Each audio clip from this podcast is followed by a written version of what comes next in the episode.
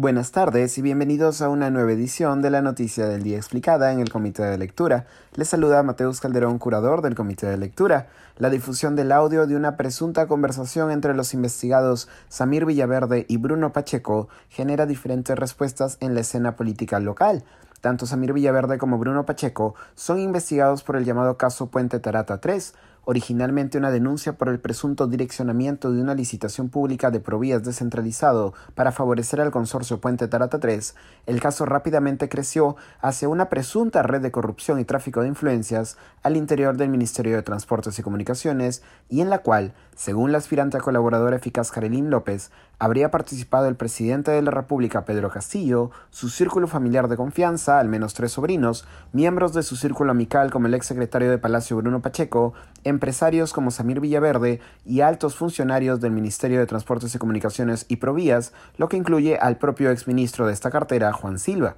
Es en este contexto que el programa de televisión Combaters de la televisora Willax presentó el lunes 23 de mayo pasado el audio de una presunta conversación entre Villaverde y Pacheco. En la presunta conversación, que dataría del 25 de julio del 2021, el interlocutor identificado como Samir Villaverde le pide al interlocutor identificado como Bruno Pacheco que coloque en un viceministerio a una persona identificada como Alessandrito. Villaverde también consulta a Pacheco si los cuestionados Vladimir Mesa, empresario y exalcalde de Huaraz investigado por corrupción, y Silvia Barrera, exalcaldesa de Villa María del Triunfo con otros cuestionamientos, pueden asistir a saludar al presidente Castillo en la ceremonia del 28 de julio. En otra parte de la conversación, los hombres se refieren al exministro Silva, sugiriendo que éste pagó medio millón de soles para ocupar el Ministerio de Transportes y Comunicaciones. Villaverde, además, cuestiona a Pacheco por no ocupar otro ministerio con importante gasto público como el de vivienda. Juliana Quiñones, abogada de Bruno Pacheco, ha señalado no reconocer la voz de su defendido en el audio,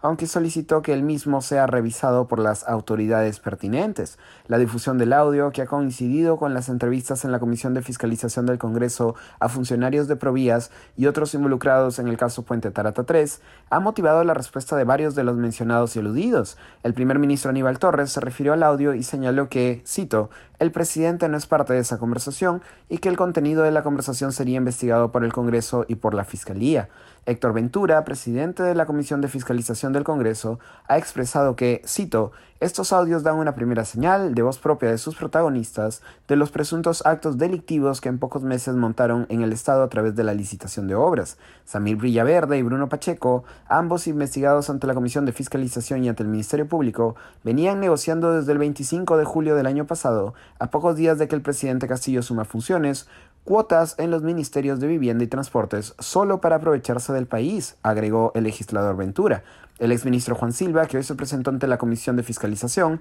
ha afirmado que, cito, como funcionario y exministro no he tenido injerencias en lo que es Provías, ni en ningún órgano ejecutor que haya tenido autonomía propia